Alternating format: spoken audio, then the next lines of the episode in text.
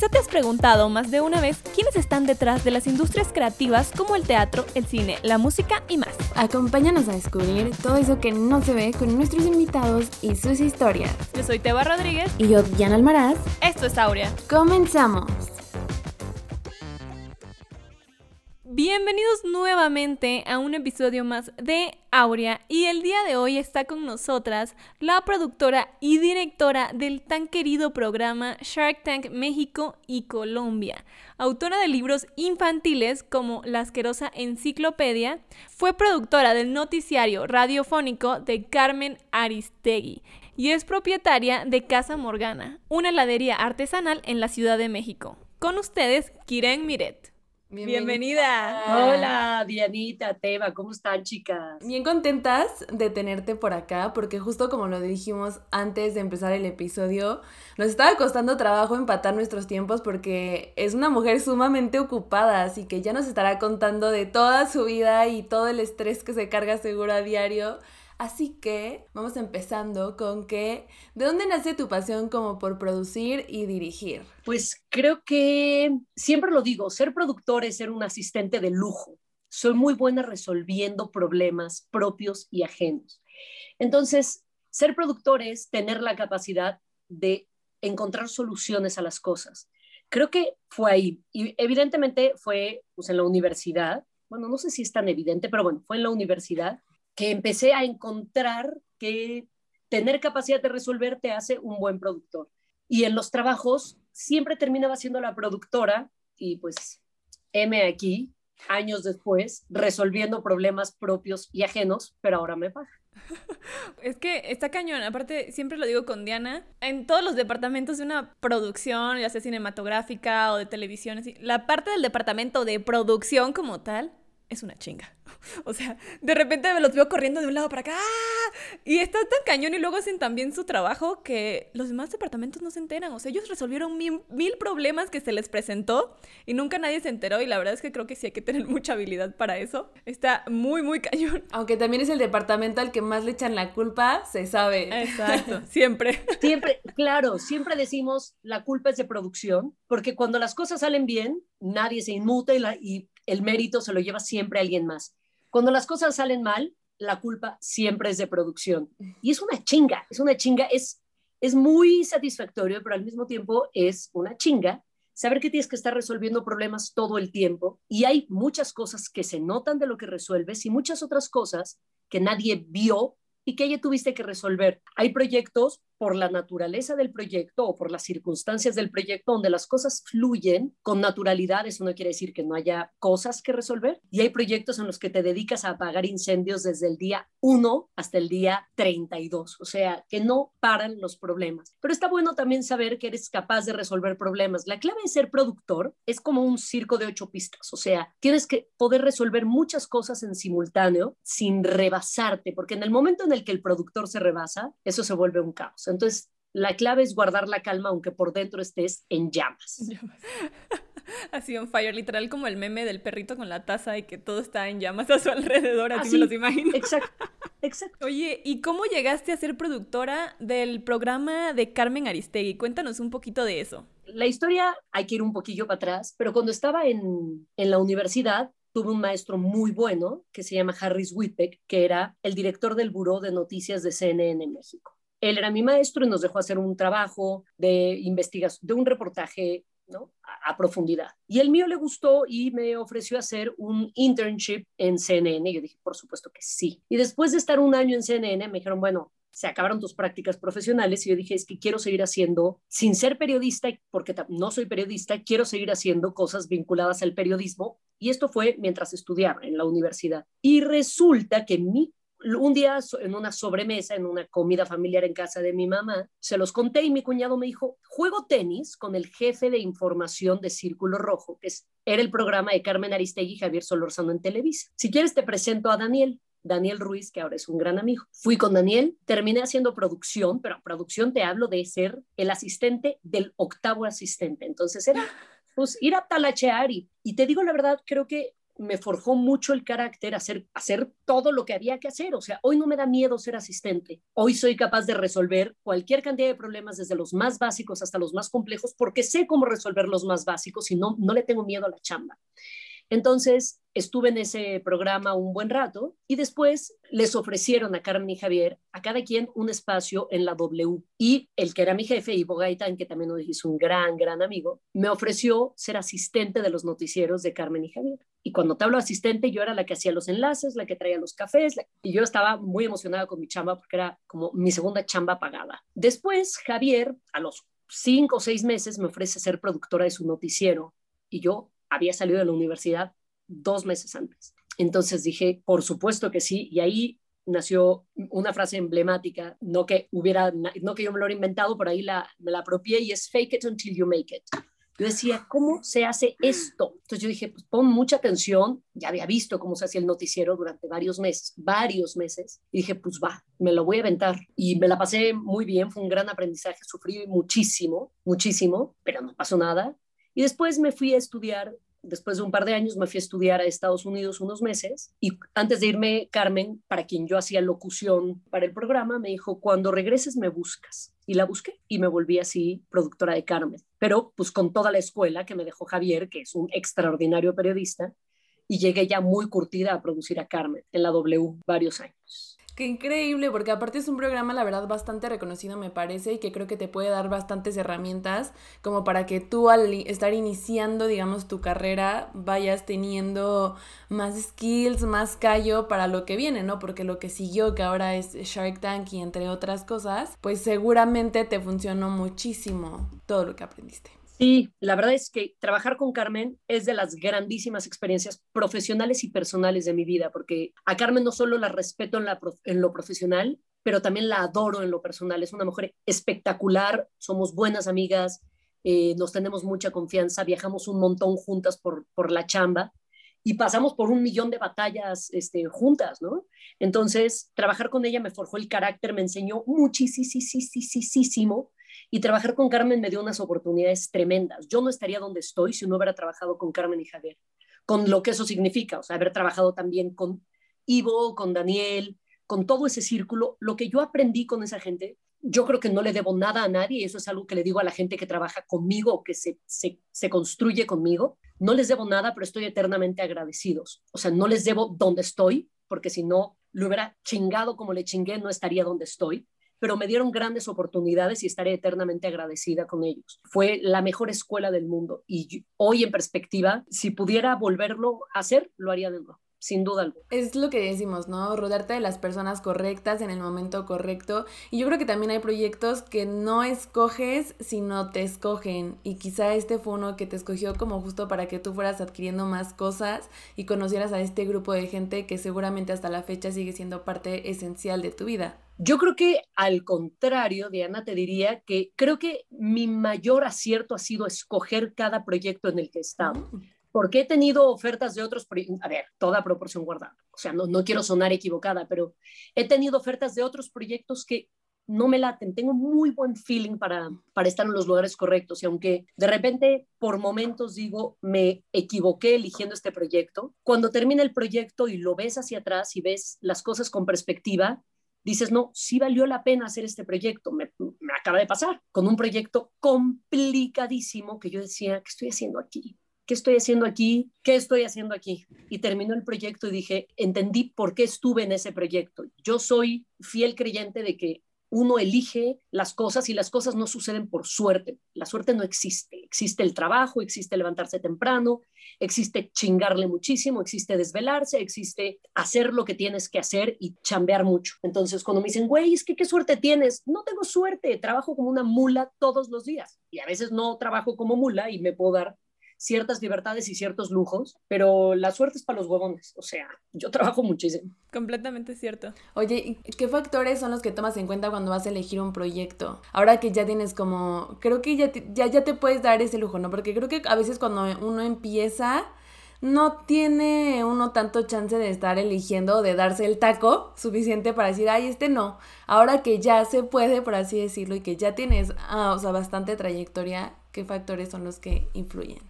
Es un lujo adquirido el de poder elegir los proyectos. Por supuesto que hice muchos proyectos que no quería hacer, pero que necesitaba hacer, que no se me antojaban, que no me prendían, que no me divertían, pero los necesitaba por muchas razones, porque quería que me formaran en lo profesional, porque la experiencia, porque el currículum, porque la lana. Y cuando uno sale de la universidad, cree que con su título y su mención honorífica va a decir, aquí estoy, listo, mundo, contrátenme. Y nadie sabe quién eres, no has hecho nada, no existes. Eh, hay gente, si no eres tú, hay otros 14 atrás que van a agarrar el proyecto y quizás lo van a hacer gratis. Entonces, hoy para elegir un proyecto tiene que ser un proyecto que me divierta sobre todas las cosas. A veces hago proyectos que no me pagan lo que suelo cobrar, pero no me importa, porque son proyectos que quiero hacer.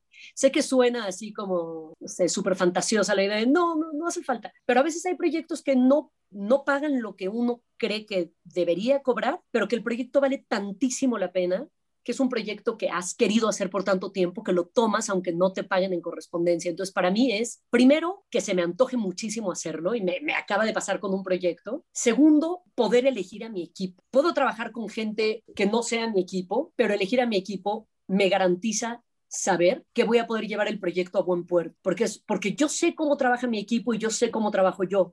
Es decir, nos cubrimos la espalda todo el tiempo. Y este medio es feroz. Si te descuidas, te dan un puyazo en el, a la menor provocación. Entonces, eh, para mí es importante poder trabajar con la gente con la que quiero trabajar porque sé que es gente que va a llevar el proyecto a buen puerto. Y segundo, que vamos a disfrutar juntos el proyecto y es gente que se va a comprometer hasta el final. Así lloremos todos los días, este, lloremos literalmente de la desesperación, de la frustración. Te lo digo en serio, o sea, hay proyectos en los que nos vamos turnando para llorar porque puta, o sea, dices, neta, neta, neta, neta, no está saliendo, pero al final las cosas no salen y no salen bien. Y estoy rodeada de gente súper profesional, entonces procuro tener a mi gente cerca. Si no se puede, no se puede, pero en la medida de lo posible lo intento. Entonces, creo que esas son las cosas que, que, que, me, que me interesan. Y la verdad es que me suelo meter en problemas, ¿no? Porque agarro como muchas cosas en simultáneo. Entonces, mientras me pasó el año antepasado, mientras estaba en la pre de Shark Tank México, estaba en la pre de otro proyecto y estaba en la pre del segundo proyecto ya estaba grabando un tercer proyecto en Colombia. Entonces eran tres proyectos no chiquitos, no un comercial, eran realities gigantes y estaba haciendo los tres proyectos en simultáneo. Entonces me suelo meter en problemas porque agarro muchas cosas, pero no lo puedo evitar, no lo puedo evitar. O sea, si paso una tarde libre en mi casa, digo, claro, se me está yendo la vida, ¿qué hago aquí sentada, viendo tantas cosas que hacer? Y es como, güey, llevas dos días de descanso tranquila pero la adrenalina de, tenerlo. Que es como una adicción, ¿no?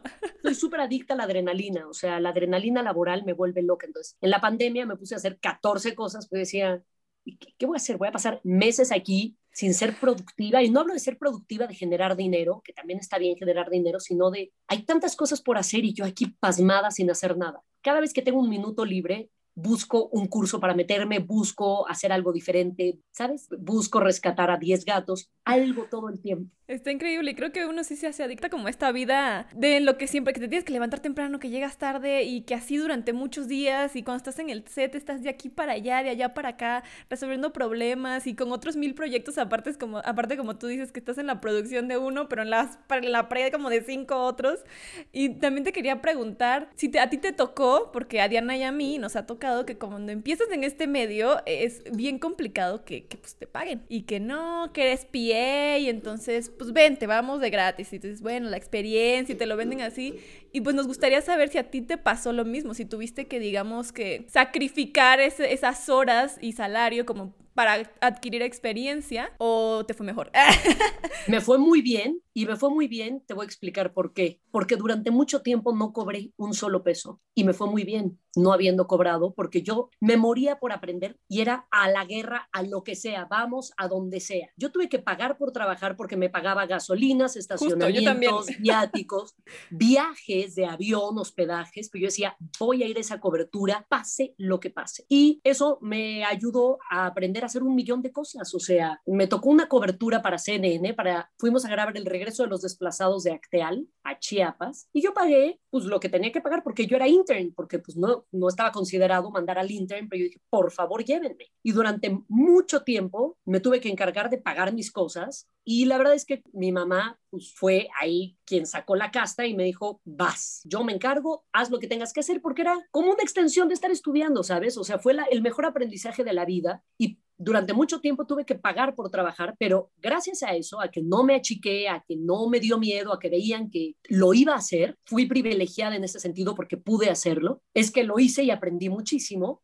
y también no creas, en algunos personajes me maltrataron por, por saber que podía pagarlo, por saber que podía llegar en coche a trabajar. Entonces decían, no, no necesitas la chamba. Y entonces me maltrataban porque no suponían que no necesitaba la chamba. Y lo digo con mucha frecuencia. Yo necesitaba la chamba por razones distintas. Pues sí, yo vivía en casa de mi mamá, me mantenía, tenía una situación cómoda, pero yo necesitaba la chamba por otras razones, ¿no? Y entonces había gente que no lo entendía porque yo llegaba en coche a, a la oficina. Y entonces eso era imperdonable, como este medio es muy complejo.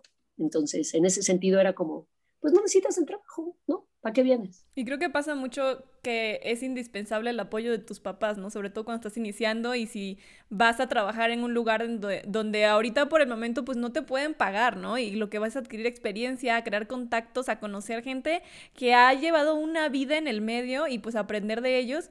Y muchas veces los papás son como de, es que como si saliste, no sé, de tal universidad y ya tienes el título y ya te tienen que pagar 40 mil varos y tienes que ya irte a vivir tú solo y tú, es el medio creativo. ¿Cómo te explico? Entonces siento que sí es bien indispensable que, que los papás cuando estén esto como que...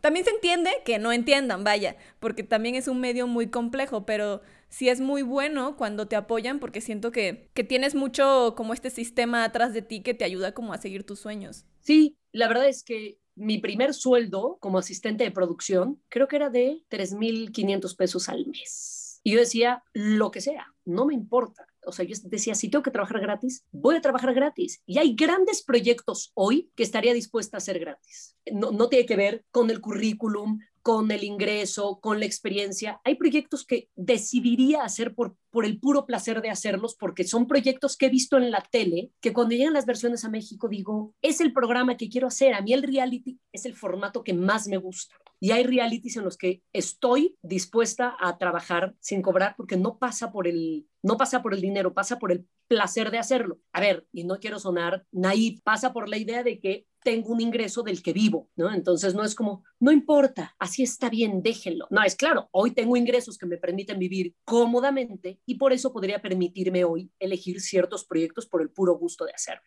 aunque el mundo no debería funcionar así. Ahorita estaban mencionando sobre el estrés que causaba estar dentro de una producción y qué bueno que lo mencionaste porque creo que muchos piensan que todo es como muy fácil, que es como todo muy planeadito y aunque sí es muy planeado, tiene muchas veces eh, situaciones que se le presentan a uno que se le salen de las manos y uno tiene que ver cómo, cómo solucionarlas. Y dijiste algo sobre, güey, nos tornábamos para llorar ¿Y qué tan cierto es eso? Porque uno ve el programa y dice, ay, qué increíble, está muy bonito, muy todo. Si supieran que atrás está alguien en el baño echándose su lloradita en el set, como ya lo hemos dicho en otros episodios, porque ha pasado. Han habido programas, bueno, más bien han habido proyectos en donde hasta le te va, o sea, yo estuve en, en diseño de vestuario y yo era mi propio departamento, o sea, yo era todo, digamos. Entonces yo así llorando mientras acomodaba la ropa, pero así de un estrés inmenso. Yo decía, ¿por qué estoy aquí? ¿Qué, o sea, ¿cuál es la necesidad? ¿Cuál chingada necesidad es? Y yo lloré y lloré mientras acomodaba la ropa como de 10 actores. Y yo así, en lágrimas. Y qué importante que lo digan porque nadie se da cuenta de eso, nadie lo ve no se ven pantallas. O piensan que exageramos. La producción es un trabajo muy estresante porque siempre la culpa es de producción. No lo olviden, chicas. No importa lo que pase, siempre todo el mundo señala a un ente abstracto que se llama producción. Y depende del calibre del proyecto, pues es la cantidad de lágrimas que uno derrama, ¿no? Hay proyectos en los que cuando yo estoy como cabeza de proyecto, y puedo armar a mi equipo completo, las cosas funcionan de una manera, pero a veces uno tiene que integrarse a una estructura donde no puedes hacer un desplante, donde no puedes gritar, donde te toca cubrirle la espalda al que está arriba de ti. Y a mí no, a ver, yo soy el mejor asistente que conozco. Soy una, un asistente súper eficiente, o sea, que no me achico con la chamba, pero a veces sí me, me frustra cabrón decir, esto no está jalando y no importa lo que haga, voy a sentir que esto no está funcionando. Vengo con mi equipo de un proyecto muy complicado, donde nos reíamos, decíamos, hoy no lloré, no es que lloráramos diario, ¿no? O sea, sí, sí, sí pero era como hoy le tocaba quebrarse a una persona, hombre o mujer, daba igual, ¿no? Porque eso no, no es importante, es, y entonces nos tocaba a todos hacer contención. Y al otro día me peleaba yo con mi socio y llorábamos los dos y nos abrazábamos al final. Porque al final del día, cuando les hablo de trabajar con amigos, quiere decir que te puedes gritar, pero al final del día nos respetamos porque hemos trabajado mucho juntos. Y no hablo de el respeto en abstracto, sino el respeto, del respeto concreto, porque sabemos cómo trabaja el otro y sabemos que no te van a dejar caer porque tú no los vas a dejar caer a ellos. Producir es muy, muy estresante. O sea, todo eso que ustedes ven maravillosamente organizado y divino en la televisión, costó mucho trabajo y costó mucho dinero y costó mucho esfuerzo y costó muchos gritos y muchas frustraciones, porque hay cosas que uno puede evitar haciendo una larga preproducción, pero las producciones están llenas de incidentes ser un buen productor es poder reaccionar rápido ante las circunstancias y saber cómo resolver rápido y de manera eficiente. A veces cuesta dinero, a veces cuesta esfuerzo, a veces cuesta eh, pocas horas de sueño, pero la clave es eso, poder resolver sin rebasarse. Y voy a decir una cosa,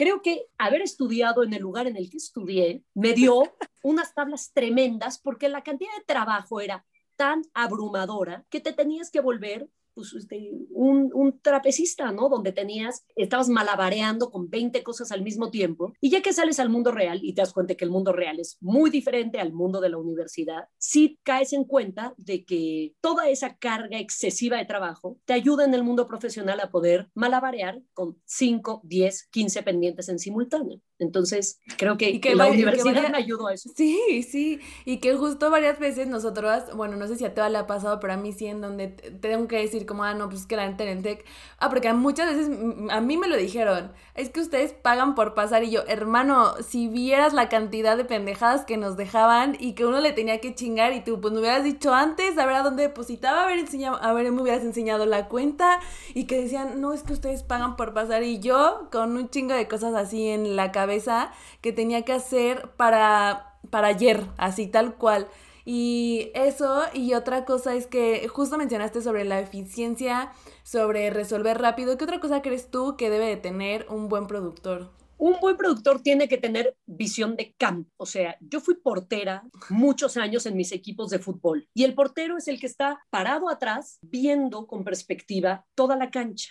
Y entonces estás viendo todos los movimientos, porque si eres el defensa central, ya no viste para atrás al portero. Y si eres el medio, pues ya no viste al central y ya no viste al portero. Pero si eres portero, pues tienes toda la visión todo el partido. Después te apedrean el rancho, ¿no? Porque eres el portero. Pero creo que hay que tener mucha visión y hay que poder anticiparse a los problemas. Si no te anticipas, no pasa nada, pero una vez que los problemas están ahí, porque les tengo noticias, los problemas van a estar, aunque hayan tratado de preverlo todo, siempre hay algo que no previeron, siempre, aunque seas el productor más previsor del mundo. Entonces, la clave es, las cosas pueden salir mal y si pueden salir mal, van a salir mal. La clave es saber reaccionar rápido ante todas esas eventualidades. Nos acaba de pasar en un programa espectacular que acabo de producir. Todo lo que podía salir mal, salió mal y lo que suponíamos que iba a salir bien, salió mal. Y el resultado va a ser buenísimo porque pudimos reaccionar rápido, porque todas las noches había de, oigan, mañana para las 8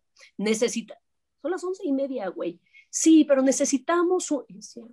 Entonces, ya nos reíamos, ya era de, ven, vamos a resolver esto que nadie puede resolver y lo resolvíamos porque mi equipo es asquerosamente eficiente, porque todo el mundo tiene súper buena actitud y todos tenemos nuestros haces bajo la manga. Entonces, cuando juntas los haces bajo la manga, no de uno, sino de seis o siete personas, eso se catapulta y las cosas se resuelven fácilmente, ¿no? Entonces es como, yo no soy muy organizada, pero no me rebaso, no, no me saturo.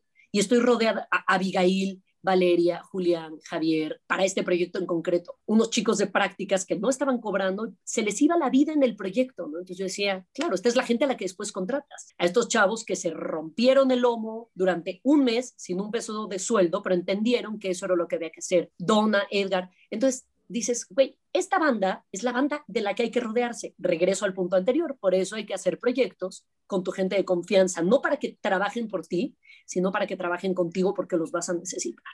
Sí, qué importante es tener a, tu crew de confianza que sabes que, que no se va a echar para atrás, ¿no? O sea, que cualquier cosa te van a ayudar y que no te sientas tan bien solo, porque sientes, pues como uno dice, ¿no? Uno está en set y de repente uno siente que ya no puede con nada y uno ya está en la esquina llorando por cualquier cosa, que ni siquiera fue esa cosa lo que te hizo llorar, sino un cúmulo de otras que ya pasaron durante el día que dices, ya no puedo más, pero siempre está esa gente y como dices tú, es como si se turnaran.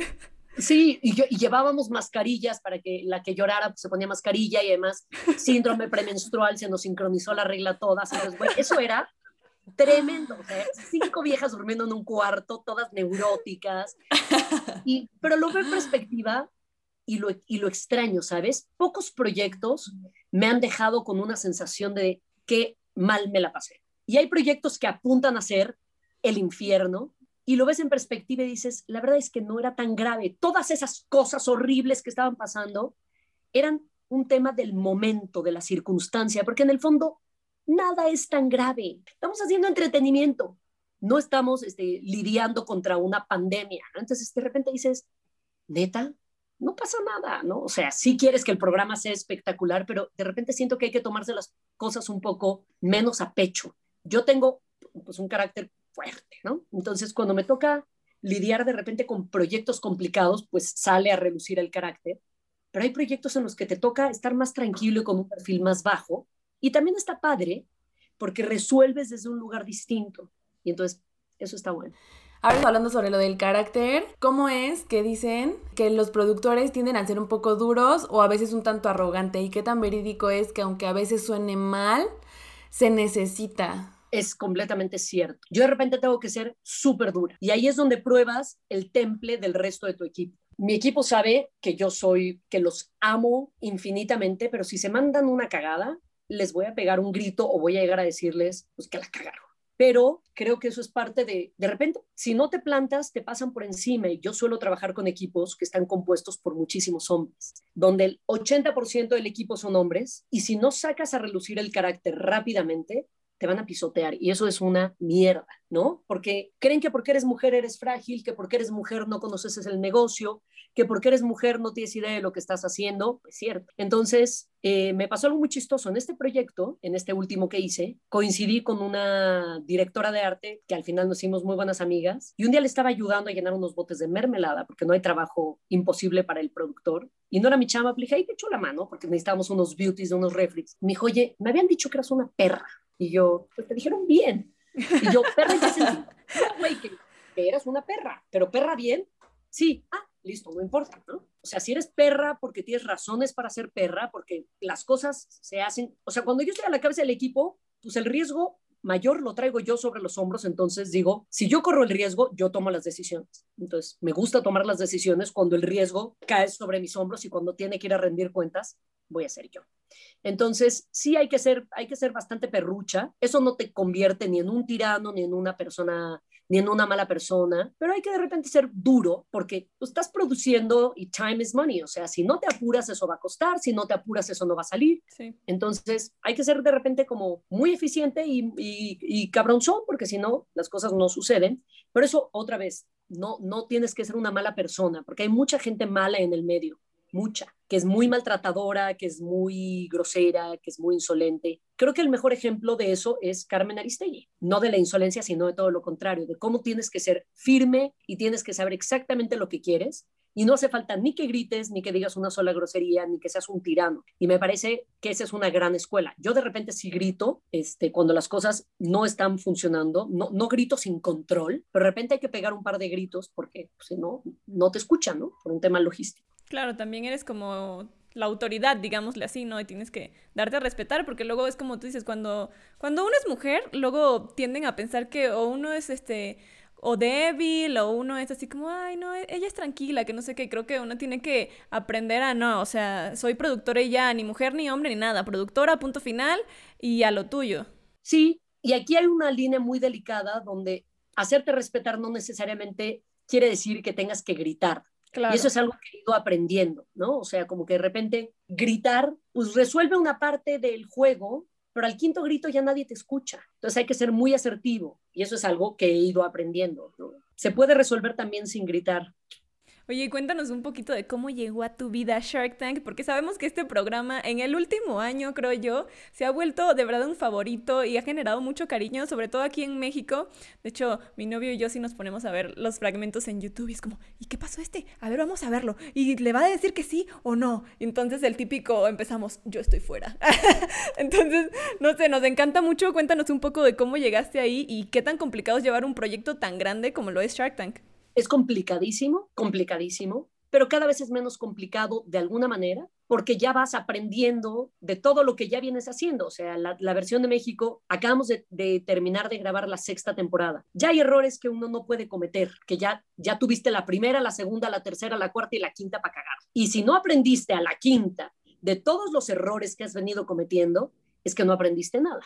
Entonces creo que seguramente para la séptima hay errores que no cometeré, que cometí en la sexta y en la octava, en la séptima, y cada temporada es un nuevo aprendizaje. ¿Cómo llegué acá? Bueno, creo que habiendo tomado las decisiones correctas. No fue suerte, fue trabajo, chicas. Déjame ver hasta, o sea, cuántas décadas me remonto.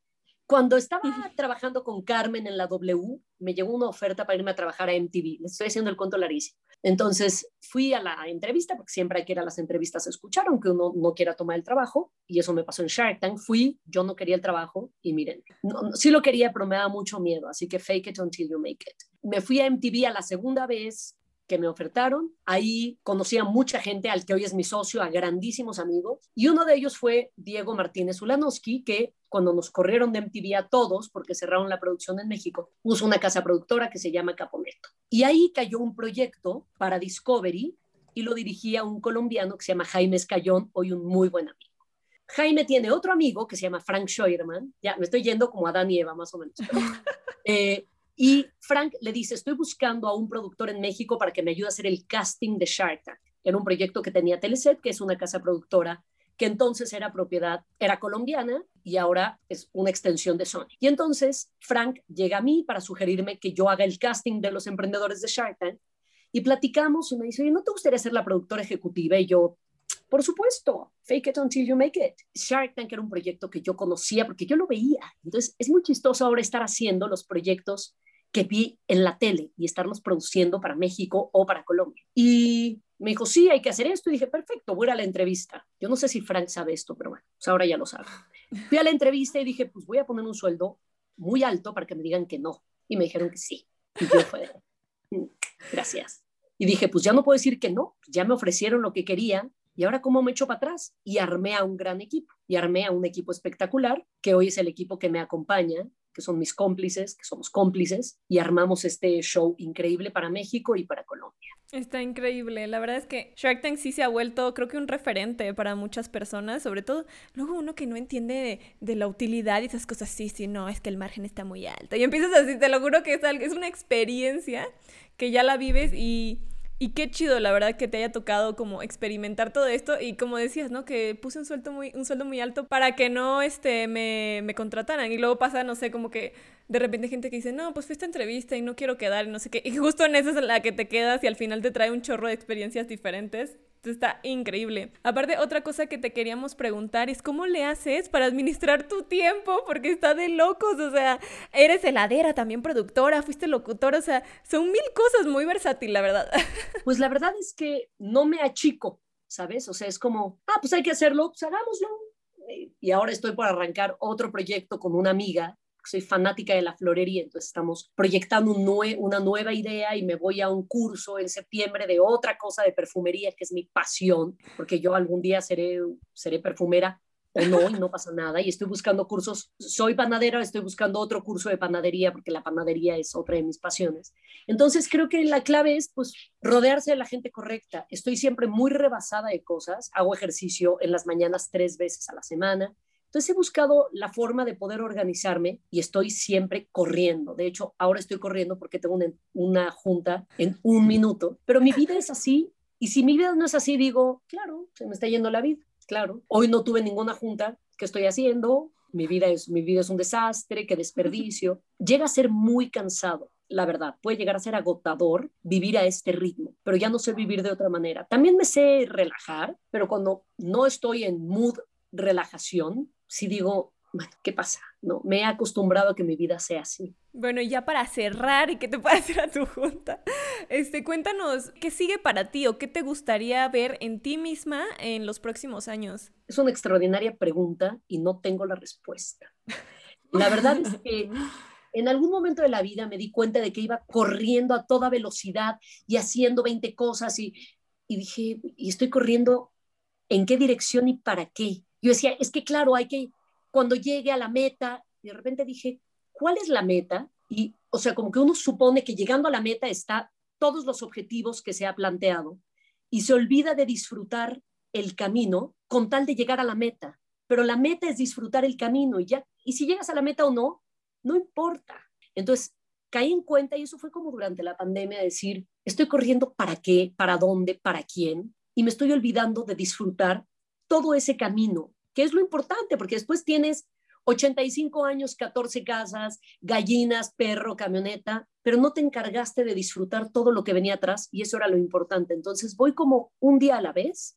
Sí que un proyecto padre para el que me consideren, por supuesto que lo voy a tomar. Mi objetivo ahora es vacunarme pronto, poder volver a la normalidad, que mi normalidad es yo trabajo para comer y para viajar. Entonces, para mí este año ha sido muy, ha sido un año muy complicado, o sea, este año de pandemia, este año, meses de pandemia ha sido muy complicado porque perdí mi objetivo, que era viajar. Entonces estoy esperando poder vacunarme pronto para volver a mi normalidad, que es estar conociendo y haciendo cosas. Eh, me gustaría crecer Casa Morgana y sé que eso, que es la heladería, lo podría hacer rápidamente si no estuviera haciendo otras 14 cosas, porque crecer Morgana depende exclusivamente de mí porque es un negocio noble, increíble, pero en el que tengo que estar yo involucrada al 100% o no lo voy a poder crecer. Entonces, fantaseo con la idea de, sí, me voy a dedicar a Morgana, pero no es cierto, no me voy a dedicar a Morgana porque no voy a dejar de, de, producir televisión y porque termina una temporada de Shark Tank en México y empieza una en Colombia y termina en Colombia y empieza en México. Y es el círculo más virtuoso en el que he estado inmersa, porque es el proyecto de mi vida, es un proyecto que me catapultó y que me dio un millón de oportunidades y me dio la oportunidad sobre todo de, a pesar de haber hecho un millón de cosas súper productivas e increíbles antes, me dio la oportunidad de demostrarme que puedo, que puedo en serio, que puedo con el proyecto más grande y del que más orgullosa estoy. Ay, qué bonito fue tenerte por acá, de verdad muchas gracias por tu tiempo, que sabemos que esto está de locos tus horarios y de verdad muchas gracias por compartirnos todas tus experiencias. Ojalá te puedas vacunar pronto. Y Diana y yo aquí estamos por si necesitas asistentes de producción, claro que sí, cómo no. Me encanta, me encantará. Ya nos vamos a encontrar pronto chambeando, chicas. Ojalá que sí, ojalá que sí. Chicas, les mando besos. Muchas gracias por la invitación. Estuvo padrísimo. Sé que nos costó cuadrarlo como dos meses. Espero que haya valido la pena. Valió. Valió totalmente la pena. Muchísimas gracias. Vamos a dejar tus redes sociales por aquí para que también te sigan y estén al pendiente de ti. Pues sin más, nos despedimos. Nos vemos la siguiente semana en otro episodio más. Te mandamos muchos abrazos. Gracias, chicas. Me la pasé bomba. bye. bye.